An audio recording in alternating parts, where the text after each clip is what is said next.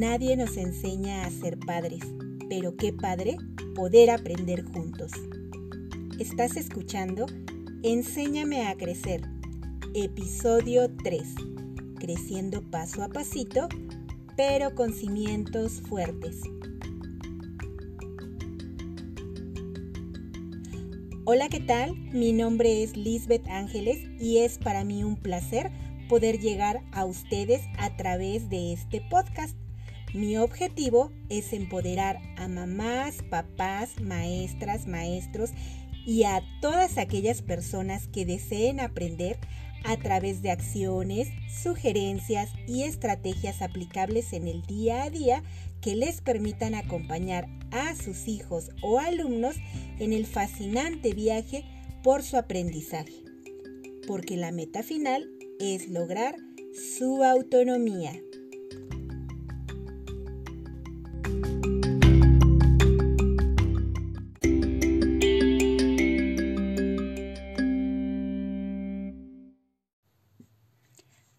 Buenos días, tardes o noches. Espero que en el momento en el que estén escuchando este episodio, cada uno de ustedes se encuentre lo mejor posible.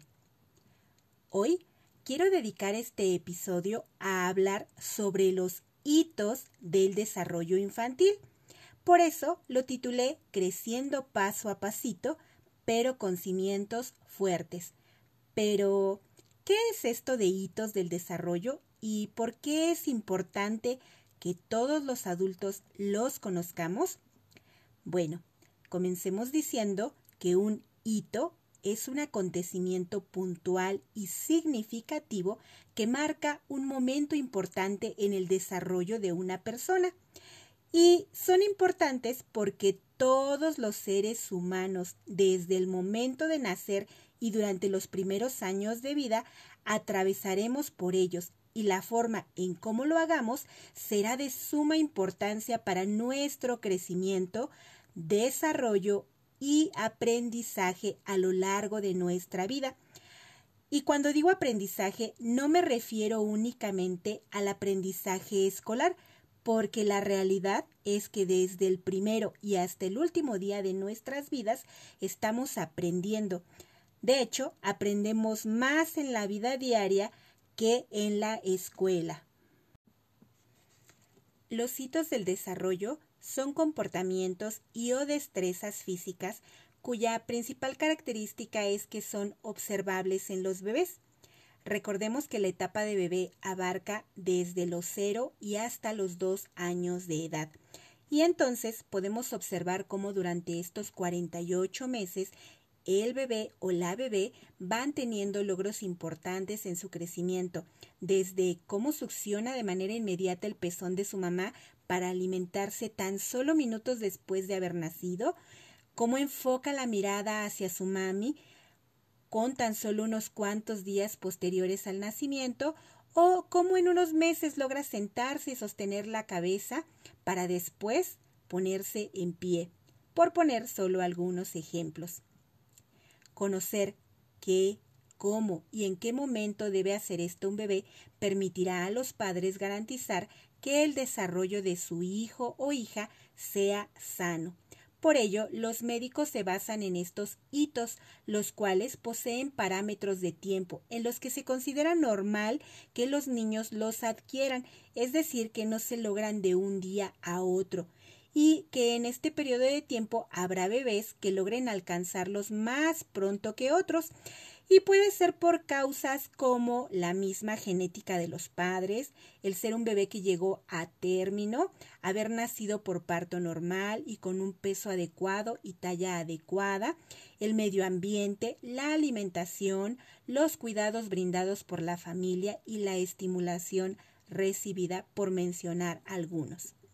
Ya la semana pasada les hablaba que de acuerdo a la investigación en la neurociencia se sabe que un bebé, aun cuando haya nacido en óptimas condiciones de salud, si no cuenta con los estímulos necesarios, la alimentación, los cuidados y el cariño, puede ser propenso a desarrollar enfermedades, alteraciones en el desarrollo, dificultades en el aprendizaje e incluso discapacidad, Por eso resulta relevante que las madres, padres y o cuidadores se vuelvan expertos observadores del crecimiento de los niños y que ante las señales de alerta puedan acudir al pediatra, quien será el encargado de valorar y, de ser necesario, realizar una contrarreferencia a un servicio especializado.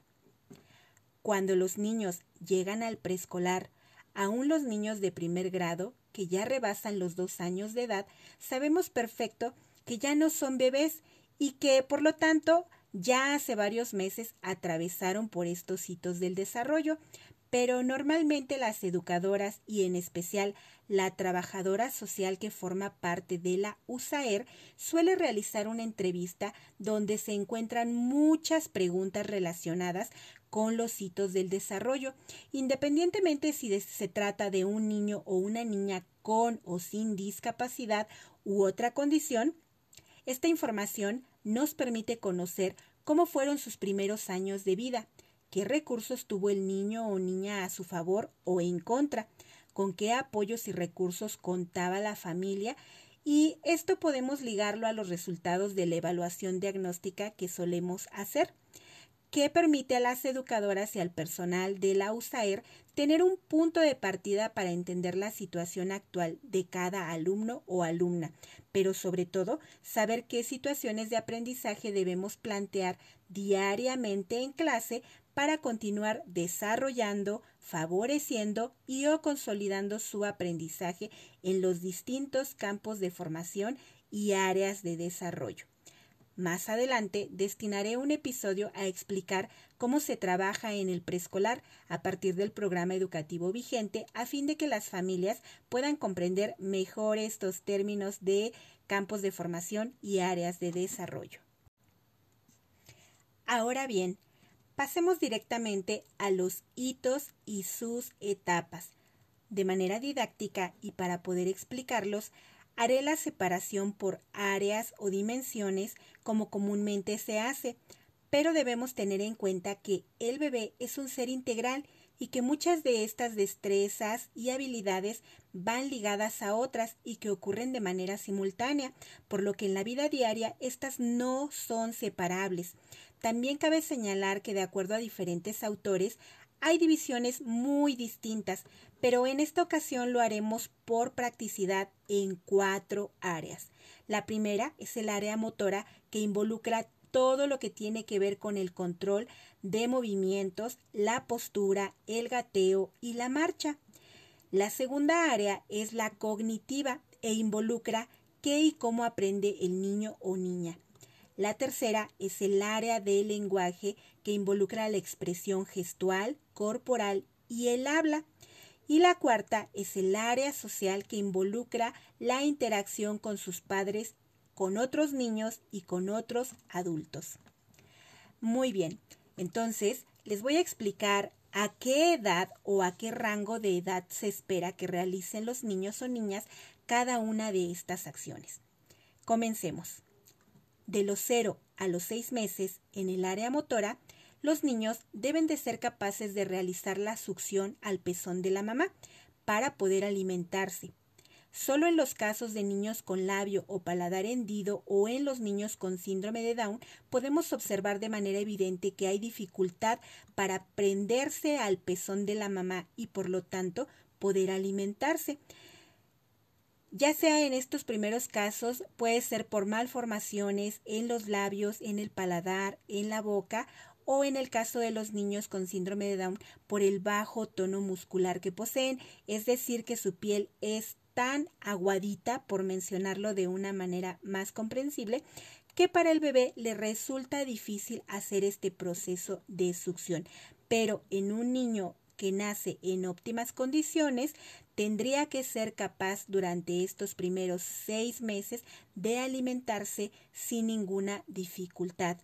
También observamos que con su manita empieza a sostener el dedo pulgar de sus padres o cuidadores. En esta misma etapa, de los 0 a los 6 meses, en el área cognitiva, observamos que atiende a estímulos visuales y sonoros de su exterior, es decir, que si colocamos un objeto o un juguete frente a la carita de nuestro bebé, él será capaz de empezar a seguirlo con la mirada. Y en cuanto a sonoros, porque es capaz de reconocer la voz de su mami y algunos sonidos del entorno en donde vive.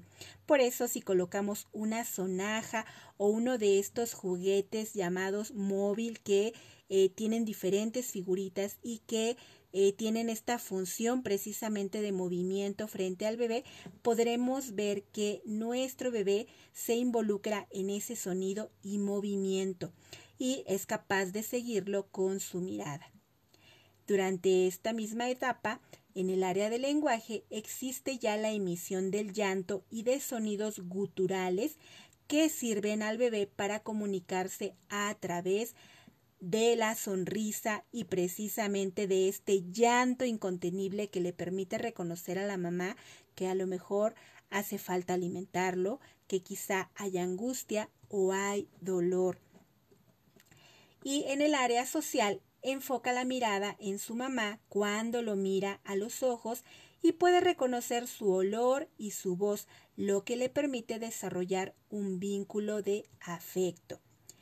En estos primeros seis meses tendremos que ser cuidadosos de observar que nuestro niño o niña es capaz de realizar estas acciones.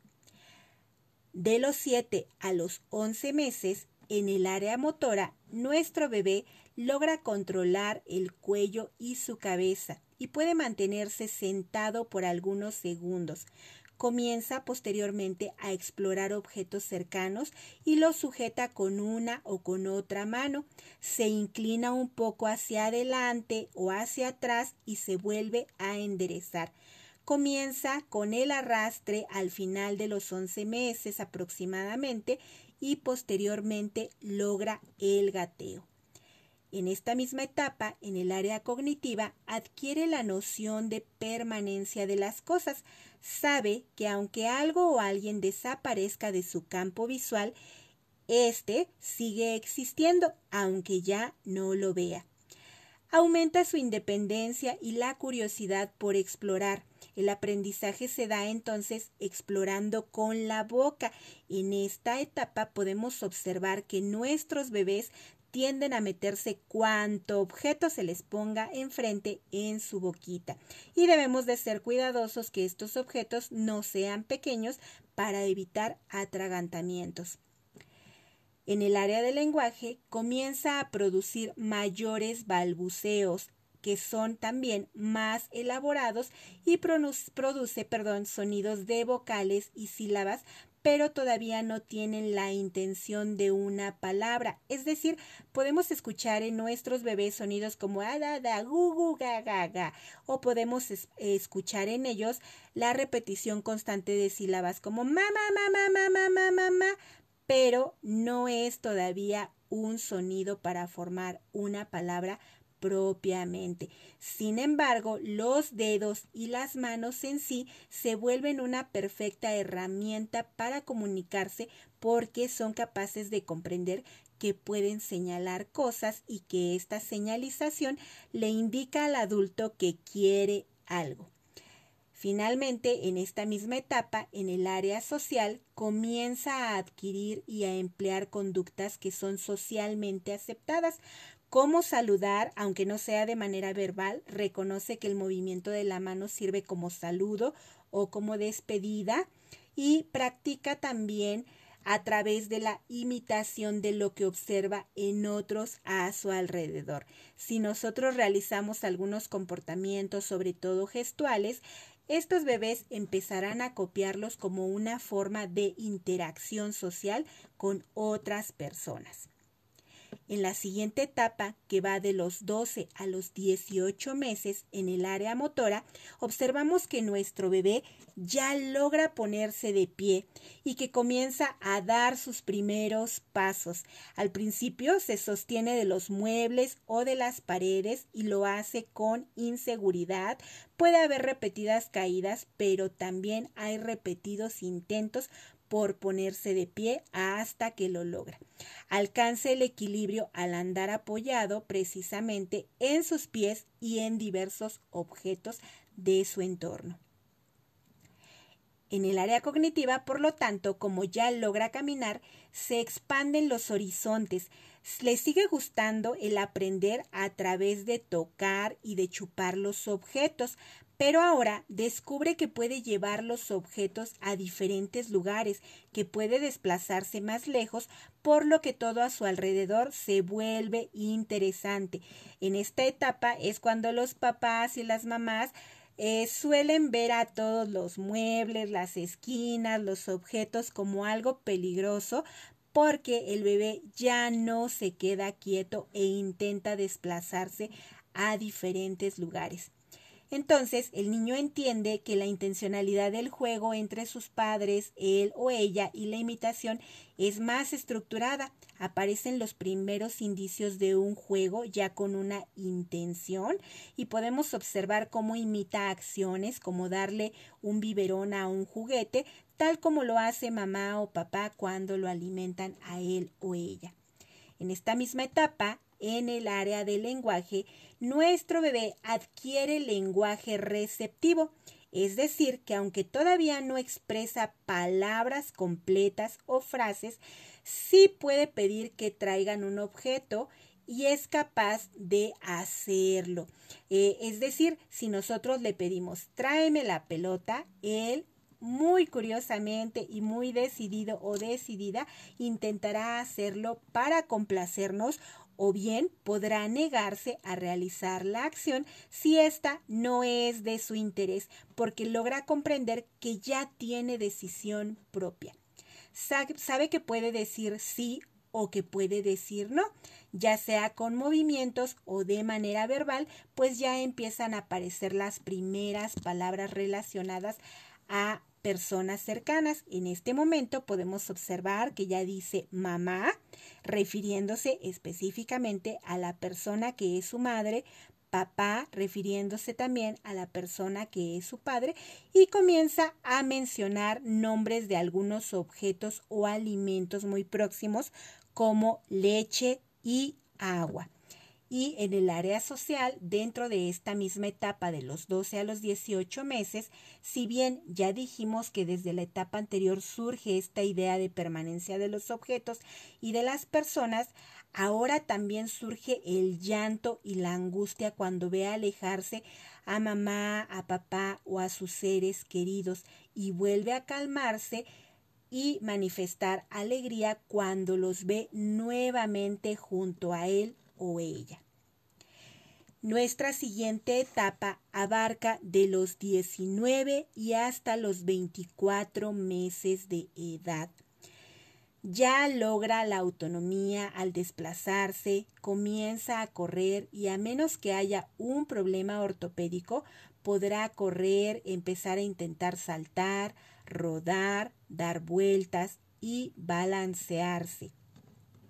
En el área cognitiva, de manera formal, aparece el juego simbólico.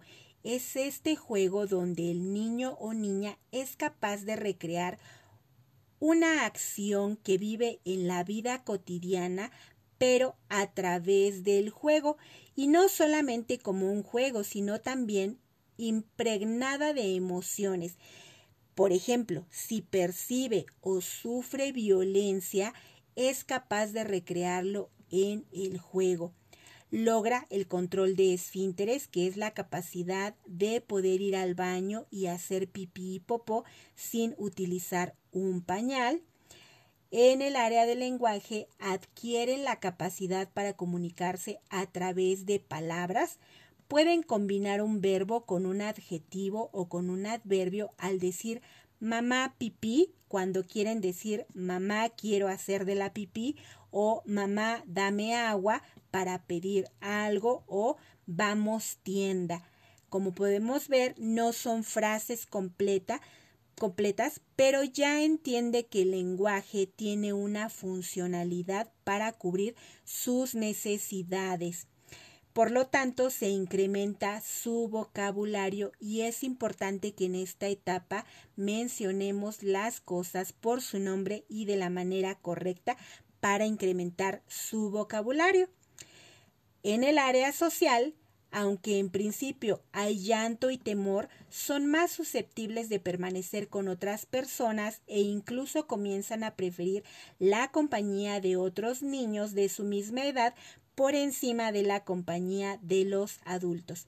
Como ya corre riesgos al desplazarse y puede llegar a caer, buscará quien le ayude a calmarse, pues esto no lo logra hacer por sí mismo.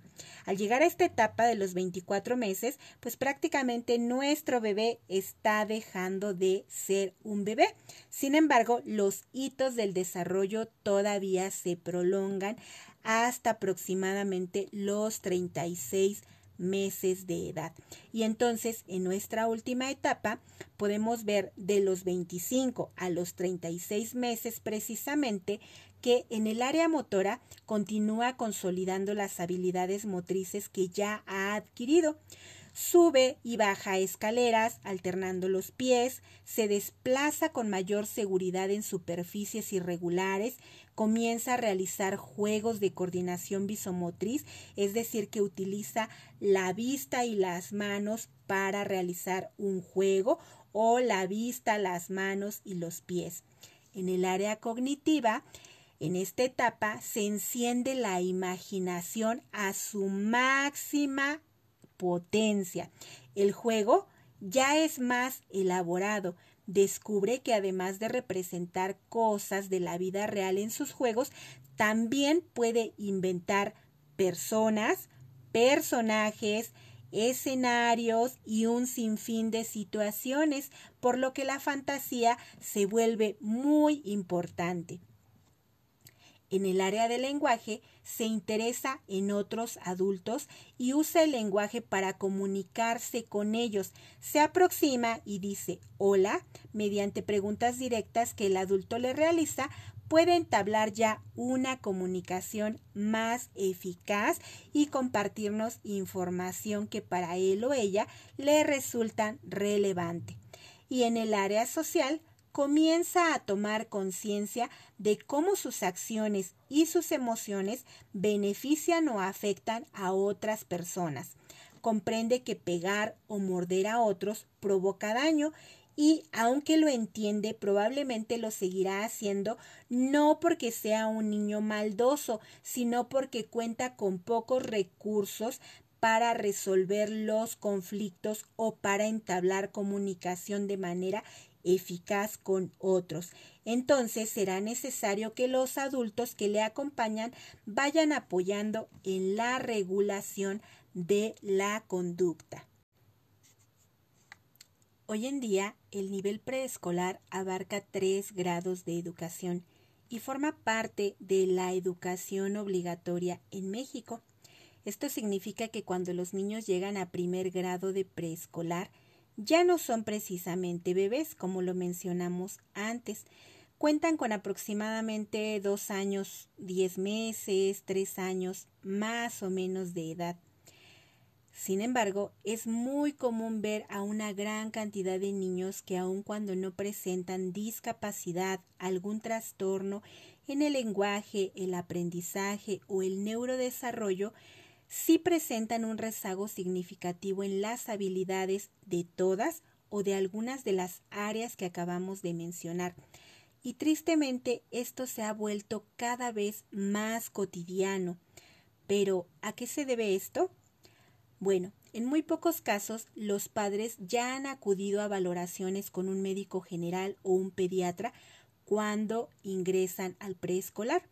Y cuando acuden con un médico algunas veces estos médicos suelen decirles cosas como que su niño no habla porque es flojo, pero que no lo presionen e incluso les recomiendan inscribirlo al preescolar porque eso les ayudará o bien observan también que son niños que juegan poco, que se mantienen muy inquietos o muy quietos y de igual forma les sugieren inscribirlos al preescolar porque les refieren que lo único que necesitan es asistir a la escuela, pero no siempre profundizan en los hitos del desarrollo.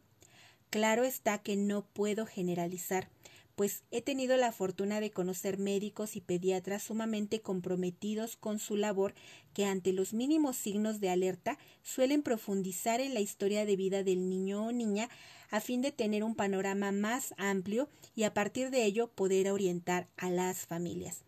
Si bien la educación en México es obligatoria desde el preescolar, la realidad es que inscribir a un niño en el preescolar no soluciona el problema si nosotros no hemos estimulado adecuadamente su desarrollo.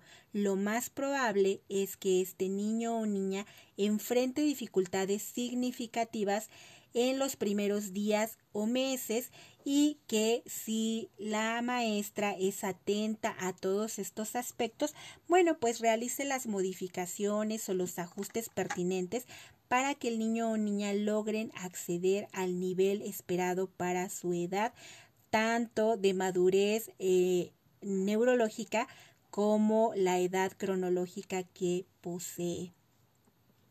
En otros casos nos ha llegado a ocurrir que las mamás son primerizas o que las familias son de escasos recursos Mm, o bien que han llegado hace poco a vivir al Estado de México y que vienen de comunidades con alta marginación, se dan cuenta hasta que su niño o niña entra al preescolar que no es normal que su niño no hable, no camine, no juegue, no explore con curiosidad su entorno. Y es hasta ese momento cuando empieza a surgir una genuina preocupación y un entendimiento de lo que ocurre. Claro está que no podemos juzgar a la ligera ninguna de estas situaciones que acabo de mencionar. Tristemente, la desigualdad en nuestro país en el aspecto social y económico sigue siendo enorme. Al respecto, el escritor y periodista Salvador Frausto en su libro Los 12 mexicanos más pobres de Editorial Planeta en el año 2016 nos narra las historias de pobreza extrema de 12 familias que lo mismo se ubican en Puebla, en Oaxaca, en Chiapas que en la Ciudad de México.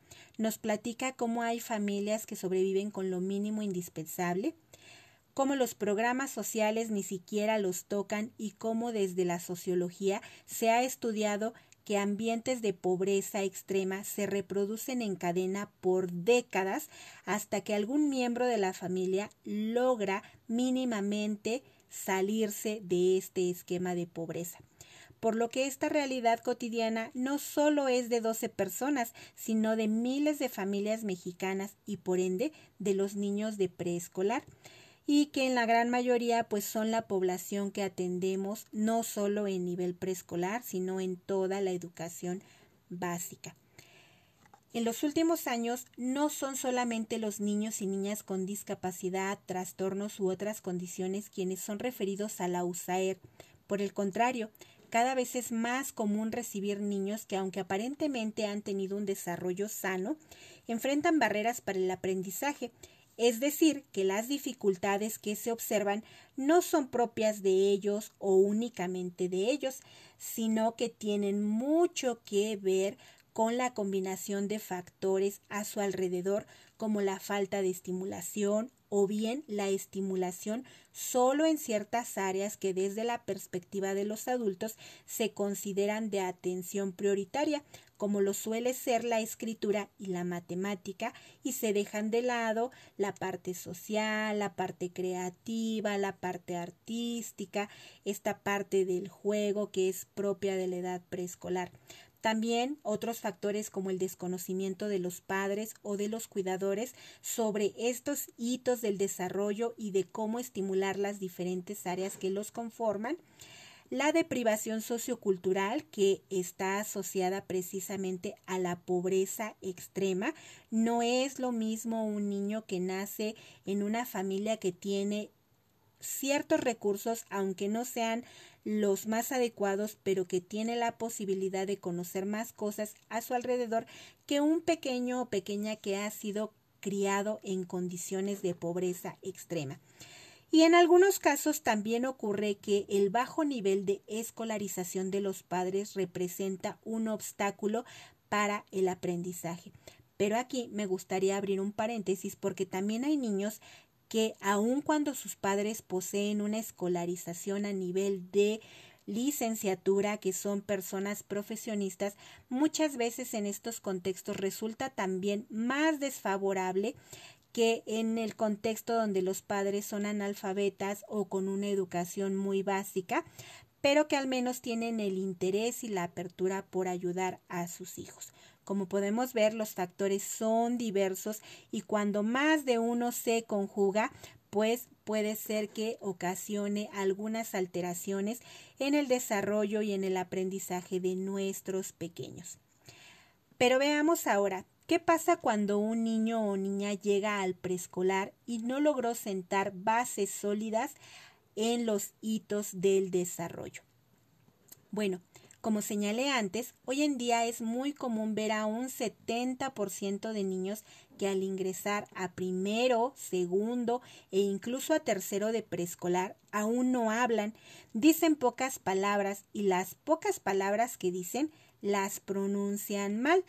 Y no me refiero a niños y niñas que cuentan con un diagnóstico de trastorno específico del lenguaje o con un daño a nivel orgánico, como, como, perdón, a nivel orgánico, como labio o paladar hendido, porque al menos en estos pequeños sabemos que hay una condición que está originando un rezago significativo en el habla.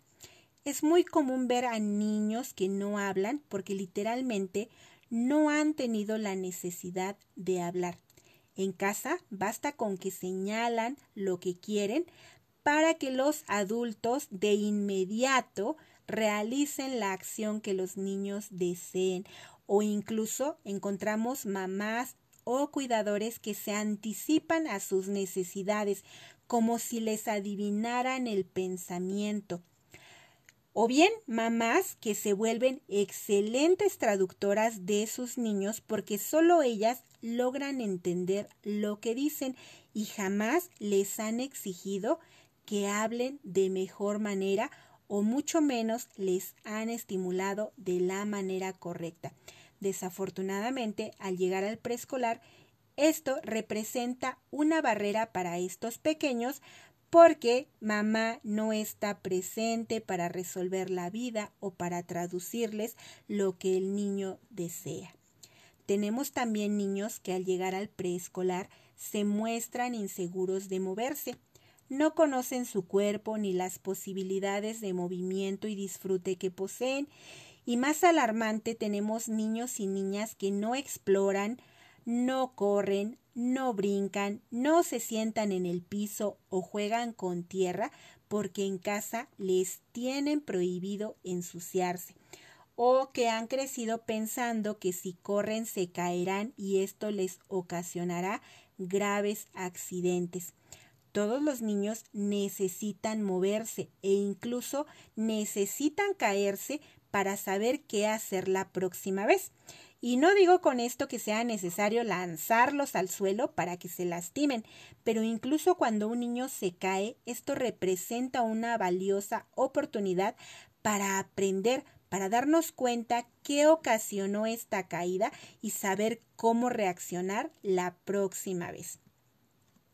También encontramos niños que presentan dificultades en el aprendizaje, pero no porque se deriven de una discapacidad intelectual, sino porque los ambientes del hogar fueron poco estimulantes. Quizá han estado expuestos desde temprana edad a la televisión o a dispositivos electrónicos, y no es que estos sean malos en sí, lo malo es no poner límites claros en su uso y dejar que en los primeros años de vida estos sean la única fuente de interacción entre el niño y su aprendizaje. Encontramos también niños que han sido erróneamente estimulados. En mi experiencia, he tenido la triste oportunidad de conocer a niños y niñas en preescolar que al interactuar con ellos es como abrir una enciclopedia. Son capaces de recitarme de memoria los nombres de las letras, me mencionan los números, algunos animales y sus características e incluso aparentan leer un libro, pero al preguntarles qué entienden o para qué les sirve o cómo aplican ese conocimiento en su vida diaria, son prácticamente incapaces de hacerlo porque solo se les ha enseñado a memorizar, pero no a aprender y sobre todo a comprender. Y finalmente encontramos niños que no permiten la interacción con otros niños o adultos independientemente de que están en una etapa en la que apenas están aprendiendo a regular sus emociones. Y esto se debe, perdón, a que las oportunidades de socializar y jugar con otros han sido prácticamente nulas. Esto da como resultado que hoy en día muchos niños comiencen su tránsito por la educación con bases poco sólidas. ¿Recuerdan que este episodio se titula Creciendo paso a pasito pero con cimientos fuertes? Bueno, pues pensemos en cómo se construye una casa. Lo primero que cualquier buen albañil hará es colocar los cimientos. Estos regularmente son de un material más duro que el tabique, e incluso se colocan por debajo del nivel del piso. Quiere decir que probablemente al terminar la construcción no se verán, pero nadie en su sano juicio dudaría en prescindir de ellos porque es evidente que de no ponerlos la casa se vendría abajo aun cuando solo se tratara de una planta baja. Bueno, pues los hitos del desarrollo son los cimientos que sostendrán el crecimiento y el aprendizaje de nuestros niños a lo largo de toda su vida.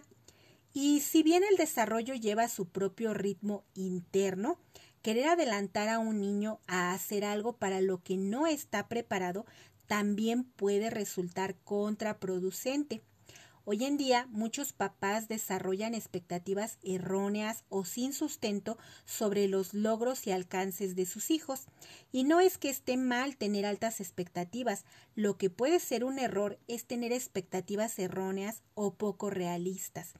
Desde hace algunos años y con estas ideas de ser competitivo, no competente, muchos papás piensan que si un niño o niña aprende a caminar, a hablar, a leer, a contar antes de lo esperado o antes que otros niños de su misma edad, esto dará cuenta de dos aspectos. El primero, que mi hijo o hija es un genio con una alta capacidad intelectual y el segundo, que como padres debemos estar haciendo un excelente trabajo, puesto que nuestro niño o niña va muy adelantado.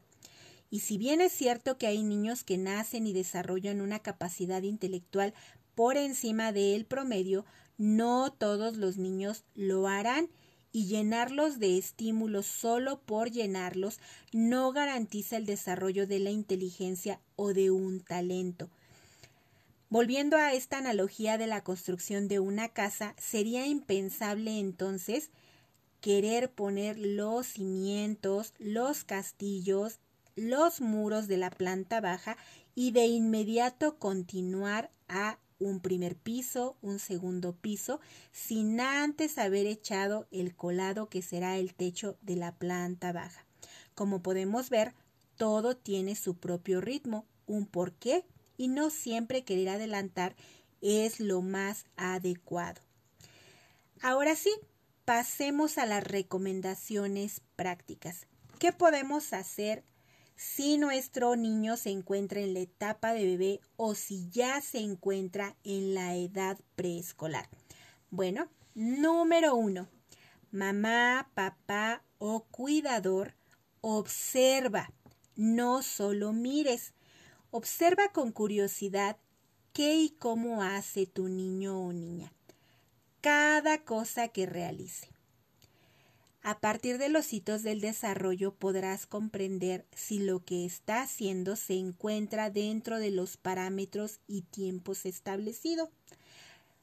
Cuando observes, hazlo con la intención de precisamente detectar si logra alcanzar estos hitos y si aún no los alcanza, no te alarmes. Recuerda que dijimos que hay un rango de edad, pero si vemos que ya rebasó por mucho este rango y aún no hace algunas acciones, bueno, tratemos primeramente de mantener la calma y preguntarnos, ¿qué he hecho para estimular este aspecto?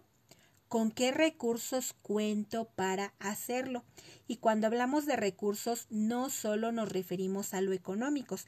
Pregúntate, ¿qué juguetes o materiales tenemos en casa para estimularlo? ¿Qué tanto los hemos puesto a su alcance? ¿Cuánto tiempo de calidad, no en cantidad, hemos dedicado al juego y al aprendizaje? ¿Qué contenidos educativos como libros, programas de televisión, podcasts u otros conozco y que me pueden apoyar para estimular a mi niño o niña? Si son derechohabientes de algún servicio médico, o a dónde pueden acudir para recibir apoyo y orientación, entre otros aspectos. Número 2. Permite que tu niño o niña explore con interés y curiosidad su entorno, que se mueva, que juegue, que toque. Ya en otra ocasión te mencioné que los únicos niños que no juegan son los que están imposibilitados para hacerlos por alguna condición médica severa y aún en estos casos hay personas especializadas en jugar con ellos en los hospitales hoy en día, porque se sabe que hacerlo trae grandes beneficios a su salud. Los niños siempre buscarán moverse y jugar y evidentemente ello implica ensuciarse, romper cosas y a veces accidentarse. Hoy en día hay investigaciones que señalan que los niños que se exponen menos al polvo, a las mascotas o a los cambios de clima son más propensos a desarrollar alergias porque desde temprana edad no desarrollan las defensas necesarias en su organismo. Entonces, permite que se ensucie, que explore con las debidas medidas de precaución deja que se arrastre, que gatee, que camina, que corra dentro de sus posibilidades y enséñale que si se cae debe desarrollar la velocidad de reacción, al menos para poder meter las manos y amortiguar el impacto de la caída.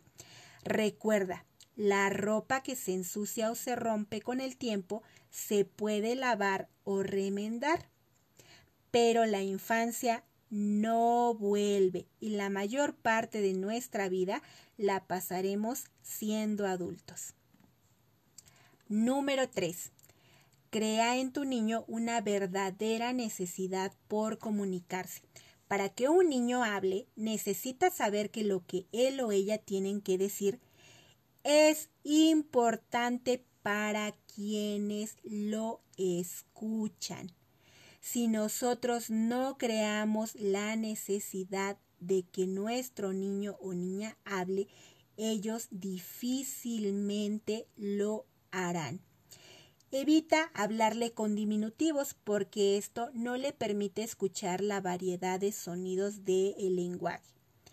Evita infantilizar el habla con términos como mira, el guau guau guau o el miau. Las onomatopeyas son una excelente herramienta para ayudar al bebé. Las onomatopeyas son estos sonidos que realizan los animales o algunos objetos y cuando un bebé empieza a hablar son un excelente recurso para estimular el lenguaje. Pero conforme avanza la edad, debemos hacerles saber a los niños que cada persona, animal u objeto poseen un nombre y que mencionarlos por este nombre es la forma correcta de hacerlo.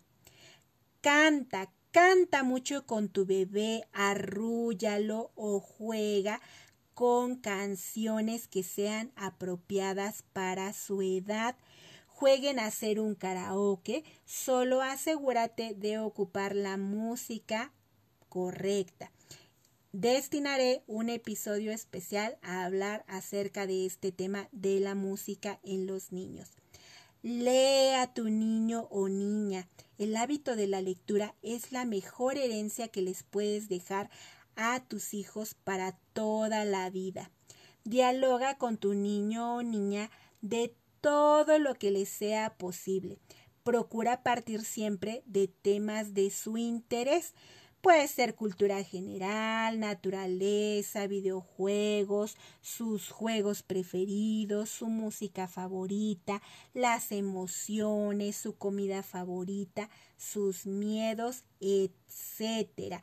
Haz uso de todo lo que le interese para poder dialogar e incrementar su vocabulario y que comprenda cuál es la función práctica del lenguaje. Muy bien, nuestra cuarta recomendación. Estimúlalo sensorialmente. A esta edad nuestros niños aprenden por los sentidos y normalmente conocemos cinco. Gusto, tacto, vista, oído y olfato. Puedes hacer baúles de juego con una caja o con un costal o con lo que tengas en casa puedes recopilar juguetes, disfraces, diferentes objetos que sirvan para que tu niño juegue con ellos y reconozca sus características. Pero también puedes permitirle que explore en la cocina junto contigo. Al preparar alimentos, deja que disfrute de olores, sabores, texturas y consistencias. Solo procura enseñar desde ese momento las medidas de precaución necesarias para evitar accidentes. Y bueno, de acuerdo a la teoría de la integración sensorial, hay dos sentidos más que son importantes para nuestros niños. El primero es el sentido vestibular, que implica el que tu niño se mueva en todo momento y el segundo es el propioceptivo que implica el reconocimiento propio de las sensaciones. Así que también puedes estimular estos dos aspectos. Número 5. Permite que tu niño o niña socialice con otros a través del diálogo y del juego. Evidentemente en las circunstancias actuales por la pandemia esto se ha limitado, pero permite que tu niño juegue en familia con las personas que están en casa. Y al jugar, permite que aprenda a compartir cuando así lo desee, a respetar las reglas en los juegos, a esperar sus turnos de participación, a interactuar con otros, a saber ganar y a saber perder apropiadamente. Número 6. Acude a revisiones periódicas con el pediatra al menos dos veces por año, ya sea que sospeches o no de algún signo de alerta, permite que sea un profesional de la salud quien te diga si todo va dentro de los parámetros normales o esperados o si pudiera haber factores de riesgos. Si tu niño o niña asiste a una, una estancia infantil o al preescolar, Pregúntale a tu maestra cómo observa a tu hijo o hija, qué fortalezas y áreas de oportunidad observa y pide que te oriente con qué acciones puedes apoyar tú desde casa. Y número 7, procura una alimentación sana y balanceada, la creación de entornos familiares amorosos y de convivencia pacífica, utiliza el diálogo y estímulos variados, limita los horarios de uso de dispositivos electrónicos y establece normas y límites en el hogar y acompaña de la mejor manera en esta hermosa experiencia de desarrollo, crecimiento y aprendizaje de tus hijos. Si pones en práctica de manera diaria y oportuna estas sugerencias y otras más que están a tu alcance, puedes garantizar mucho mejor un desarrollo óptimo de tu niño o niña. Muy bien, pues con esto hemos llegado al final. En los siguientes episodios te seguiré comentando sobre muchos temas que de verdad son fascinantes. Espero que hayas disfrutado este episodio tanto como yo disfruté el grabarlo. Desde la distancia les mando un abrazo y nos escuchamos la próxima semana. Muchas gracias.